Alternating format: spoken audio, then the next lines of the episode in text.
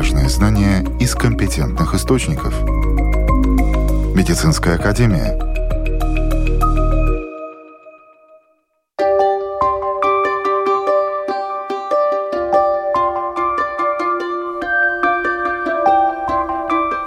Здравствуйте, с вами Марина Талапина. Сегодня в нашей программе «Пересадка сердца. Что важно знать?» рассказывает сердечный доктор. Эпидуральная анестезия с 1 августа за счет государства для всех желающих рожениц. Мнение специалистов. С какими продуктами лекарства не сочетаются и чем чреват неправильный прием препаратов? Эти вопросы обсудим с экспертами. Также в программе «Медицинская академия» вас ждут новости медицины. Единственный выход иногда для человека, чтобы прожить дольше – пересадка сердца. Пересаженное сердце может продлить жизнь на десятки лет. Такие операции делают в Латвии, и они доступны всем нуждающимся, хотя до сих пор об этом не все знают. Кардиохирург, на счету которого около 5000 операций на сердце и который первым в Латвии провел трансплантацию сердца, профессор Роман Лацис рассказывает в интервью латвийскому радио, что пересадка сердца очень сложный процесс. Начинается он с выявления таких пациентов. Затем важен этап донорства. Сердце должно подойти, и очень важно также проведение хирургической операции и восстановительный период пациента. Я хирург, конечно, но я одновременно не скажу, что это самое-самое сложное. Это есть хирургия, она сложная, но она только одна часть. И четвертая часть – поддержать уже больного после восстановления и поддержать работу пересаженного сердца, странить или подавить невосприимчивость к новому органу иммуносупрессии называемая, чтобы сердце прижилось. Но она окончательно никогда не приживается. Но это все время надо следить, и все время это очень большая работа. Вывод один из того, что я говорю, что в целом этот комплекс очень сложный, но он нужный. И мы должны все, в самом деле, все должны быть рады. Я думаю, что в Латвии это функционирует. Ну, в основном в всех развитых странах это есть, но не всех в то же время. Заболевания сердечно-сосудистой системы по-прежнему остаются ведущей причиной смертности во многих странах. Ежегодно в мире по этой причине умирают 17 миллионов человек. В Латвии каждый год из-за проблем с сердцем погибает более 15 тысяч человек. Да, так это есть. Притом Латвия не в лучшем состоянии по сравнению с европейскими, азиатскими странами. Но что я хотел сказать? При всем этой ситуации, которая есть, нуждающиеся, то есть выявлены, где уже выдвинуты показания пересадки сердца, которые попали в так называемую очередь, очередь. ожидания, их мало. Вывод другой. Они не выявлены. Но в процессе выявления и на любую помощь, не только пересадки, на любой человек сам страдающий человек сам, чем он э, и не занимался, он тоже должен быть достаточно образован, он должен знать, при таком что-то возможно, ситуации что-то можно делать, об онкологии, об э, сердечно-сосудистых заболеваниях, любой. То, что касается операций, о которых мы заговорили, которые у нас сегодня в центре внимания, трансплантация. Как долго длится такая операция? Недолго. Недолго? Нет. Раньше такие операции и любые сложные, более обыкновенные, длились 7, 8, 9 часов и так дальше. Эта операция идет где-то 3-4 часа. Сегодня, да? Да. То есть там, одно ну, сердечко потом, больное вынуть. Выбирается, переносится там, где будет, и имплантируется вместе больного органа. Это сегодня идет э, по времени быстро. Да сколько человек работает вот именно на эту операцию? 7 примерно. Примерно так, да. Э, ну, не так тоже много, да, не так очень много, но идет все согласованно. Значит, э, я когда-то говорил кому-то где-то, э, что в принципе хирургии и любых отраслях, других отраслях тоже работает оркестр. Это очень важно. И что я понимаю под оркестром? Понимаю, что есть специалисты, которые каждый есть на своем месте, и каждый знает свое время, что надо сделать. И когда синхронно это все вместе, тогда этот оркестр играет хорошо и оркестру есть дирижеры и так дальше, но все работают вместе. И нет даже иногда трудно выделить, кто более важный. И если все это работает, значит, это достаточно быстро, да. Чрезвычайно важный э, вопрос, конечно, есть донор. Это не латвийская проблема, это мировая проблема донор э, при пересадке сердца эмоции наши, которые нам есть, они, конечно, двоякие. Что я имею в виду? Один человек приобретает продолжение жизни, а другой уже э, свою жизнь потерял. Если это идет пересадка почки, к примеру, может быть и другого органа, то есть донор не теряет жизнь. А при сердце думаю, что все понимают и знают это. Пересадка сердца, донор – это умерший человек. Житель Великобритании Джон Маккаферти после пересадки сердца прожил более 33 лет. Он дожил до 73 лет, а треть века назад, в далеком 82 году, родственники Макаферти готовились к его смерти и даже не думали, что такое возможно. Тем не менее, ему пересадили сердце. Сначала предполагали, что он лет пять с ним проживет, а он прожил 33 года, дожил до 73, как я уже сказала. И его вдова рассказала, что супругу подарили потрясающие три десятилетия жизни благодаря пересадке. За это время они э, с женой путешествовали по всему миру, побывали во многих странах, отпраздновали 50-летний юбилей свадьбы. Макаферти активно занимался спортом после пересадки сердца, бегал марафонские дистанции, участвовал в соревнованиях по плаванию и так далее. То есть э, человек жил полной жизнью. Правильно? Именно так, да. Я его снимок показываю студентам, когда мы об этом говорим. Он э, рекордсмен Гиннеса, да, который больше всего прожил с этим сердцем. Ну, это большое достижение. Как рассказал профессор Роман Лацис, еще одна важная задача после операции восстановления – постоянный контроль за состоянием пациента, как со стороны врача, так и со стороны самого человека.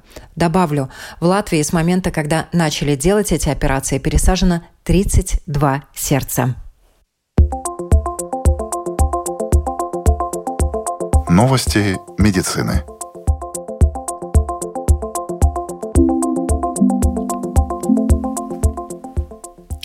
Биогибридные микроботы на основе бактерий отправляются на борьбу с раком.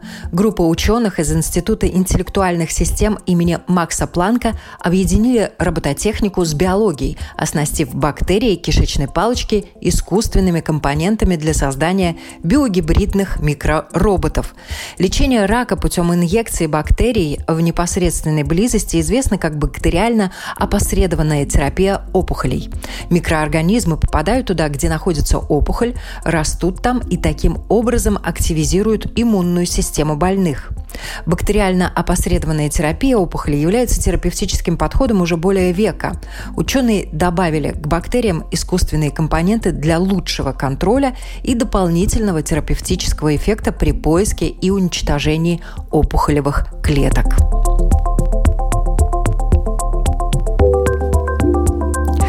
Исследователи разработали улучшенную модель для изучения вирусов, атакующих мозг. Новая модель может произвести революцию в разработке методов лечения воспаления головного мозга, вызванного вирусом лихорадки Рифт-Валли. В университете Питтсбурга разработали модель на мышах, которая позволит детально изучить механизмы заболевания и даст возможность провести высокопроизводительные доклинические испытания препаратов нового поколения. Этот вирус циркулирует по всей Африке. Лихорадка Рифт-Валли может распространяться по деревням, вызывая тяжелые последствия, и пока нет лекарств или вакцины. Как только вирус заражает человека, он может поражать печень и мозг и вызывать гепатит, энцефалит или то и другое. До сих пор усилия по разработке эффективной терапии тормозились из-за отсутствия подходящей доклинической модели. Открыт новый подход в лечении муковисцидоза.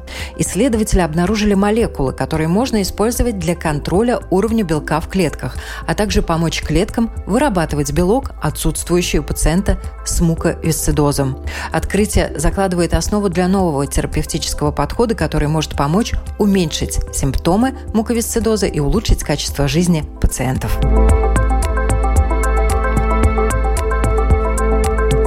Загрязнение воздуха – проблема не только легких. Все чаще исследования показывают, что загрязнение воздуха может влиять на поведенческие проблемы у детей и даже на IQ. Новое исследование, проведенное Вашингтонским университетом, представило доказательства того, что воздействие грязного воздуха как до, так и после родов может нанести вред детям. Исследование доказало, что дети, чьи матери подвергались более высокому воздействию диоксида азота во время беременности, особенно в первом и втором триместре, чаще имели поведенческие проблемы. Исследователи также сообщили, что более высокое воздействие загрязнения воздуха мелкими частицами в возрасте от 2 до 4 лет было связано с более низкими поведенческими и когнитивными способностями детей.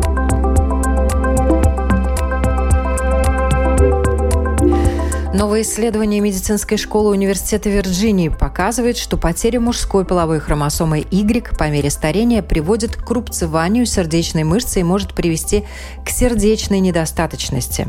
Это открытие может помочь объяснить, почему мужчины умирают в среднем на несколько лет раньше, чем женщины. По оценкам ученых, 40% 70-летних мужчин страдают от потери Y-хромосомы. В среднем женщины, например, в США живут на 5 лет дольше мужчин. Во многих других странах продолжительность жизни женщин также выше. Y-хромосому в ряде клеток мужчины теряют с возрастом, особенно это касается курильщиков. Потеря происходит преимущественно в клетках, которые подвергаются быстрому обновлению, таких как клетки крови.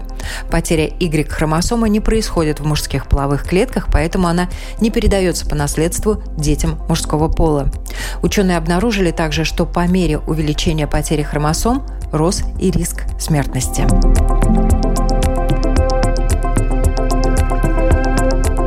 1 августа роженицам в медицинских учреждениях Латвии будут предоставлять эпидуральную анестезию бесплатно.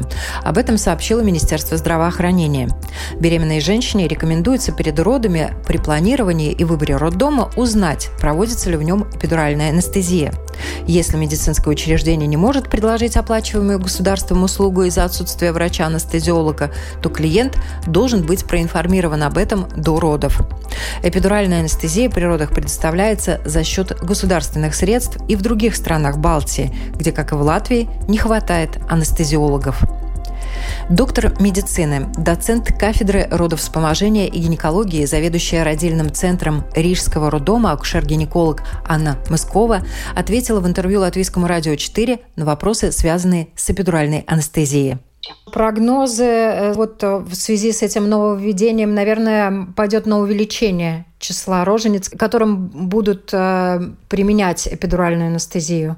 Очень может быть, но нам нужно всегда понимать, что есть э, некоторый объем, который мы можем переварить, и объем, который мы не можем переварить. Э, немножечко мы неправильно сместили контекст. Нужно говорить об обезболивании родов, а не об эпидуральном обезболивании, потому что обезболивание родов – это более широкое понятие, а эпидуральное обезболивание – это всего лишь часть от э, всего спектра, который может быть обеспечен в любом лечебном учреждении для уменьшения боли в родах. А эпидуральное обезболивание как последняя эффективная возможность. Когда эпидуральное обезболивание было в рамках коммерческой услуги, то была некая свобода выбора. Вот хочу то, хочу это. А э, теперь, э, когда эпидуральное обезболивание оплачивается государством и выходит из рамки коммерческих услуг, то нужно понимать, что и возможности обеспечения 100% эпидуральным обезболиванием априори невозможно, потому что есть противопоказания к этой процедуре, есть люди, которые ее не хотят, есть люди, которым ее нельзя будет и невозможно сделать здесь и сейчас, потому что анестезиолог занят, и он просто один один, а в некоторых стационарах он один на весь стационар, а не просто на родильное отделение. Поэтому я бы не стала идеализировать всю эту ситуацию, особенно в контексте острого дефицита человеческих ресурсов в медицине. По поводу нехватки анестезиологов тоже уже специалисты говорят. И в Латвии в связи с тем, что не везде возможно обеспечить эпидуральную анестезию, не увеличится ли нагрузка в больших стационарах, например, таких как ваш? Ну, мы не очень боимся увеличения нагрузки, потому что наши возможности предоставления помощи довольно широки. Не думаю, что мы как-то сильно от этого будем страдать. Мы в состоянии обеспечить медицинскую помощь. Хотя должны предупредить, что работаем, в общем-то, в режиме кризисного менеджмента. Я не думаю, что что-то сильно поменяется, честно говоря, потому что ситуация бывает разная, и без эпидурального обезболивания женщины высокого риска рожали в стационарах более высокого уровня, в общем-то. Поэтому я не думаю, что что-то серьезно поменяется, но такие опасения есть. Показания и противопоказания к эпидуральной анестезии – и что такое противопоказание, когда ее делать нельзя? Ну, таких ситуаций немного. Ну, например, низкое количество тромбоцитов в крови, низкое давление, риск кровотечения у женщины или уже начавшееся кровотечение. Есть разные моменты, когда нельзя делать эпидуральное обезболивание. Какие-то болезни, связанные с циркуляцией спинномозговой жидкости. Ну, это бывает крайне редко, не так часто на самом деле, но они есть. И и э, анестезиолог перед тем, как принять решение о том, что он будет или не будет производить этот метод обезболивания, он производит оценку состояния пациента и принимает эти решения и берет, соответственно, на себя эти риски. Ну, нужно отметить, что таких женщин, слава богу, немного, потому что в основной своей массе рожают здоровые, пока еще не такие старые женщины, ну, молодые в основном. Э, что касается показаний. В некоторых ситуациях э, эпидуральное обезболивание предпочтительно в родах. Например, когда у женщины повышенное давление. Она несколько снижает давление. А, например, когда роду нужно вызывать по каким-то причинам, связанным с плодом или с э, матерью, ну, когда какое-то состояние такое, которое требует того, чтобы женщина родила раньше, чем это было запланировано. Ну, например, когда у нас происходят роды высокого риска, которые могут закончиться кесаревым сечением с большей вероятностью, нежели роды физиологически у здоровой женщины. Тогда, чтобы сократить этот момент до предоставления женщины обезболивания для кесарево сечения, тоже предпочтительно, чтобы было эпидуральное обезболивание. Ну и так далее, в общем-то. Ну, это основные моменты, то есть такие роды, которые могут требовать э, каких-то вмешательств, для которых нужно обезболивание болевой порог у всех разный. Не так давно при естественных родах никакой анестезии, в принципе, не использовали. И, конечно, вот хочется услышать ваши рекомендации роженицам, если у них боль умеренная, если они сомневаются, стоит ли использовать эпидуральную анестезию. Здесь трудно давать какие-либо общие э, рекомендации, потому что у каждой женщины эти переживания происходят э, совершенно по-разному. Я просто хочу отметить, что есть женщины, которым совершенно не нужно никакое обезболивание, и они и не хотят его, и они рожают без него, и у них нет такой необходимости. И, например, есть ситуация, когда женщине показано обезболивание, а она говорит, что нет, мне не надо, мне нечего обезболивать, и она рожает без обезболивания. Я хочу отметить э, самое важное, на мой взгляд, вот что является. Поскольку на протяжении э, десятилетий мы жили в таких условиях, когда эпидуральное обезболивание было коммерческой услугой, мы слишком на нем сконцентрировались. Потому что, конечно, если я выбираю коммерческую услугу, я бы выбрала ту, которая наиболее эффективна. Ну, то есть эпидуральное обезболивание. Кроме эпидурального обезболивания есть еще масса других методов, как можно обезболить роды. И прежде всего это психологическая и физическая подготовка к родам, которая происходит э, на протяжении всего процесса беременности. Я думаю, что самый главный момент – это четкое понимание того, что роды – это тяжелый, неромантичный э, физический, физиологический процесс и физический труд. Женщина рожает своего ребенка, и только она может родить своего ребенка, никто за нее его родить не может. Мы можем ей только помочь и в случае необходимости завершить эти роды. То есть это вот четкое осознание вот этой миссии. Это первое. Второе.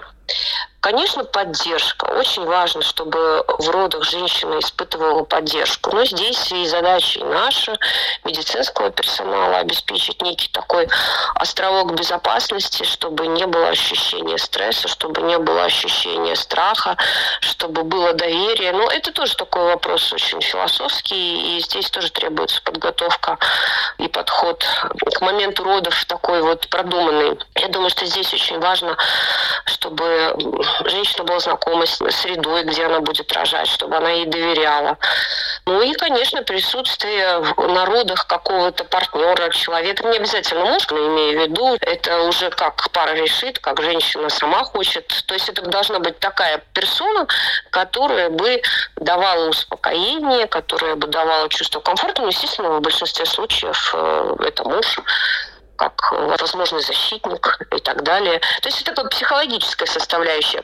И вот на фоне вот этого вот всего психологического составляющего комфорта и так далее, уже дальше мы можем обсуждать другие методы снижения боли, как там, музыка соответствующая, вода, обезболивание, обезболивание и возможность передвигаться, и активность женщины. А искусство анестезиолога заключается в том, чтобы обеспечить э, Э, эпидуральное обезболивание таким, чтобы женщине не было и больно, и не была ограничена ее подвижность. То есть с эпидуральным обезболиванием можно двигаться, передвигаться, сидеть на мече и при этом не испытывать боль. Но здесь, еще раз хочу подчеркнуть, это искусство анестезиолога, поэтому они нам так нужны, важны, и мы их так любим. Следующий момент – вода. Поскольку в спине женщины находится катетер, сообщающийся с ее, скажем так, внутренним миром и внешней средой, то нахождение в воде уже невозможно, потому что повышается риск инфекции. В воде уже тогда быть нельзя. Есть различные исследования, которые показывают, что эпидуральная анестезия снижает риск после родовой депрессии у рожениц. Да, есть такие исследования. Более того, нам всем прекрасно понятно, это уже давно доказано, что травматический опыт родов э, и какие-то неблагоприятные происшествия и от родов тоже повышает вероятность депрессии. Здесь все понятно. Чем больше боли, чем больше переживаний и неприятностей, тем выше риск э, депрессии, особенно у предрасположенных к этому людей. И если так подытожить, вот напутствие по поводу выбора за или против эпидуральной анестезии? Это нужно обсуждать. Одно, если мы говорим о нормальных физиологических родах, вторых, а другое дело, когда рожает женщина с рубцом или с двумя рубцами на матке, это совершенно разные вещи, поэтому каждый момент индивидуален. И если мы говорим о нормальных, здоровых физиологических родах, у нормальной, здоровой женщины, то вопрос обезболивания стоит очень широко, а надо ли вообще, я бы так сказала, сказала. А если это какие-то особенные случаи, то это все нужно обсуждать, и э, окончательное решение все равно остается за непосредственно доктором, который будет производить эту манипуляцию. На вопросы Латвийского радио 4 отвечала доктор медицины, доцент кафедры родовспоможения и гинекологии, заведующая родильным центром Рижского роддома, акушер-гинеколог Анна Мыскова. В одной из следующих наших программ мы расскажем о кесаревом сечении важные знания из компетентных источников. Медицинская академия.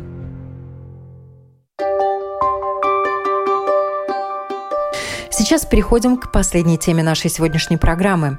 Часто люди вынуждены одновременно принимать несколько лекарственных препаратов – Вещества взаимодействуют друг с другом, и эффект от этого может быть как позитивным, так и негативным. Причем взаимодействие лекарства важно учитывать также с продуктами питания. Сегодня сертифицированный фармацевт, член общества фармацевтов Елена Петришина расскажет, каких сочетаний лучше не допускать.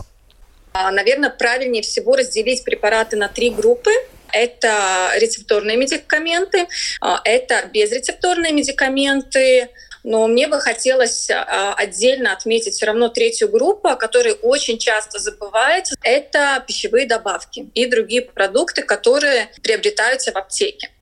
Рецепторные препараты, если мы говорим о правильном применении, это ответственность э, врача-специалиста рассказать клиенту, рассказать пациенту, как правильно их принимать, Что касается аптеки, что касается фармацевта, обязательно, обязательно еще раз повторно рассказать, убедиться даже, что пациент понял, как правильно принимать препараты, чтобы пациент еще раз, возможно, даже повторил, как надо принимать препараты. Причем э, столкнулась я еще с таким одним нюансом, вне зависимости от того, это первый раз э, препарат покупается в аптеке или препарат, который уже много-много лет пациент принимает, все равно лучше лишний раз убедиться, как пациент принимает, правильно или нет, потому что часто бывают такие ситуации, что пациент на протяжении многих лет принимает препарат и забыл, и, соответственно, много лет принимает уже его неправильно. Или же пациент сам решает для себя, что может уменьшить дозировку, потому что он и так себя прекрасно чувствует, и таким образом начинает заниматься самолечением. О чем-то похожем мы можем говорить и о безрецептурных медикаментах. Здесь, наверное, основная консультация идет со стороны фармацевта, но здесь, если мы сравним с рецептурными медикаментами, что хорошо, уже много лет у нас в государстве работает Е-среда, специалист может увидеть все рецепторные препараты, которые выписаны клиенту, и таким образом получить более, скажем так, широкий спектр спектр информации о клиенте и о применяемых препаратах. Если мы говорим о безрецептурных медикаментах, которых не видно в Е-среде, здесь уже ответственность фармацевта задать правильные вопросы. Ответственность самого клиента рассказать, рассказать, какие препараты применяются, чтобы максимально дать широкую консультацию по правильному применению препаратов. Здесь на самом деле а, комбинирование препаратов основная тема сегодняшняя. Но даже если это один препарат применяется, все равно очень важно следовать предписаниям, следовать каким-то определенным правилам, принятие препарата во время еды, после или до приема пищи, это принятие препаратов в какое время суток, это принятие препарата в определенной дозировке. Опять же, очень немаловажный аспект — это правильный курс лечения, не дольше, не меньше, а так, как именно советует вам специалист. Ну и, наверное, действительно, это отдельная целая, отдельная тема. Это применение препаратов с другими препаратами и применение с продуктами питания. Я, например, когда готовилась к программе, я каждый раз себя ловила на том, Хорошо, а что я вообще знаю о тех лекарствах, которые мне назначила врач? Конечно, я могу заглянуть в инструкцию, но это одна история. И обычно врач и фармацевт дублируют, как правило, сколько раз в день надо припенять препарат и после еды или до еды. Я уже э, из других источников знаю, как дважды два, что надо запивать лекарство только чистой водой. И желательно, чтобы это был стакан не меньше, чтобы лекарство правильно начало усваиваться и всасываться. Ну и во всех инструкциях написано, написано, что лекарства нельзя применять с алкоголем. А вот э, то, что, например, с молочными продуктами их нельзя применять, я думаю, мы сегодня тоже некоторым людям откроем Америку. Что касается инструкции, на своем собственном опыте убедилась, и часто говорят клиенты, да, я прочитал, но я понял 5% из того, что я прочитал. Это одна сторона. А вторая сторона, очень часто клиенты начинают читать ту часть, а, где описаны побочные эффекты, тогда начинается, опять же, обратный эффект, себе тут же выискивают все эти побочные эффекты, да, и, соответственно, клиенты побаиваются применять те или иные препараты. Поэтому, наверное, очень важна именно консультация врача, очень важна консультация фармацевта. Мы даем выжимку, выжимку вот этой вот основной информации. Да, вот интересный действительно пример, который ты сказала, об этом действительно знают э, все от мала до велика, да, это медикаменты с алкоголем. Алкоголь нельзя применять со многими препаратами, потому что тем самым а, инактивируется работа активного вещества. То есть человек принимает препарат, но он не усваивается организмом раз, или же более худший вариант. У алкоголя есть такое специфическое действие, он усиливает действие многих других препаратов, например, как антидепрессанты. В таком случае что мы получаем? Из организма не выводится активное вещество, очень велика вероятность передозировки дозировки конкретного препарата и, соответственно, отравления организма. Следующая группа, о которой тоже многие слышали, скорее всего, это чай и кофе. Действительно доказано, что э, в кофе содержащийся кофеин или в чае содержащийся так называемые танины или кислоты могут взаимодействовать с различными медикаментными препаратами, и тем самым очень похожее действие или препарат образует неактивную форму и таким образом выводится из организма, или же наоборот усиливается действие конкретного лекарства. Соответственно, возможно передозировка и, соответственно, интоксикация организма. И поэтому действительно вода как нейтральная среда. И почему стакан воды? Стакан воды для того, чтобы а, активное вещество максимально быстро всосалось в желудке, соответственно, начало как можно быстрее действовать применять препараты до еды, после еды или во время еды. А это тоже очень немаловажный фактор. Обычно интересны конкретные примеры. Так вот, препараты, которые применяются до еды, обычно это препараты, которые защищают э, слизистую желудка, э, чтобы снизить возможность э, раздражения желудка Обязательно во время еды или до еды сразу же применяются ферменты для улучшения работы желудка. Наверное, это тоже действительно сейчас актуально, все равно лето. Это время шашлыков, это время гостей, когда действительно часто не задумываемся и есть риск переедания. И в основном все-таки остальная часть препаратов применяется после еды. После еды, чтобы как раз тоже снизить раздражение желудка. И в принципе, что касается после еды, это большая часть витаминных препаратов. Как я уже сказала, отдельно целая группа идет. Это вот э, пищевые добавки. И на самом деле про них можно говорить отдельно. Для меня было открытием, что, например, антибиотики если вы употребляете их после еды, то перед этим все-таки нежелательно, чтобы человек употреблял кисломолочные продукты, молоко, фруктовые, овощные соки, газированными напитками, также колой. Да, действительно, антибиотики, так как большая часть из них действительно несовместима с молоком, с кисломолочными продуктами. Почему? Почему такое? Потому что активное вещество, у него специфическая формула, и вместе с молочными ферментами образуется соль, которая нерастворима. Что это означает? Это означает, что человек, э, принимая конкретный антибиотик и запивая его молоком или кисломолочными продуктами, просто-напросто препарат не усваивается организмом, он из организма выводится. В чем риск? Нет интоксикации, нет отравления, но риск на самом деле огромнейший. Но в первую очередь клиент выбросил деньги, получая препарат, да, который не подействовал. Во-вторых, увеличивается инфекция организма, потому что препарат не подействовал. И, соответственно, как часто бывает, да, клиент заново приходит к врачу, говорит, вы мне выписали, а мне становится только хуже. Этот аспект не обсуждается, то есть не рассматривается возможность того, что просто препарат был неправильно принят, и, соответственно, выписываются антибиотики более широкого спектра или более сильного действия. Это можно не знать, просто действительно, даже если вам а, специалист не рассказывает какие-то такие вещи, смело задавайте сами вопросы. Да? И, соответственно, задав вопрос, а с какими продуктами можно принимать и нужно иногда принимать, какими продуктами нельзя принимать конкретные препараты, вы обязательно получите очень, а, очень точную консультацию и таким образом обезопасите себя, быстрее поправитесь те соки, которые точно не рекомендуется употреблять вместе с медикаментами, я бы даже сказала, со всеми медикаментами и теми же пищевыми добавками, это грейпфрутовый сок. Грейпфрутовый сок э, содержит э, определенное вещество, которое не дает э, усваивать организму активное вещество.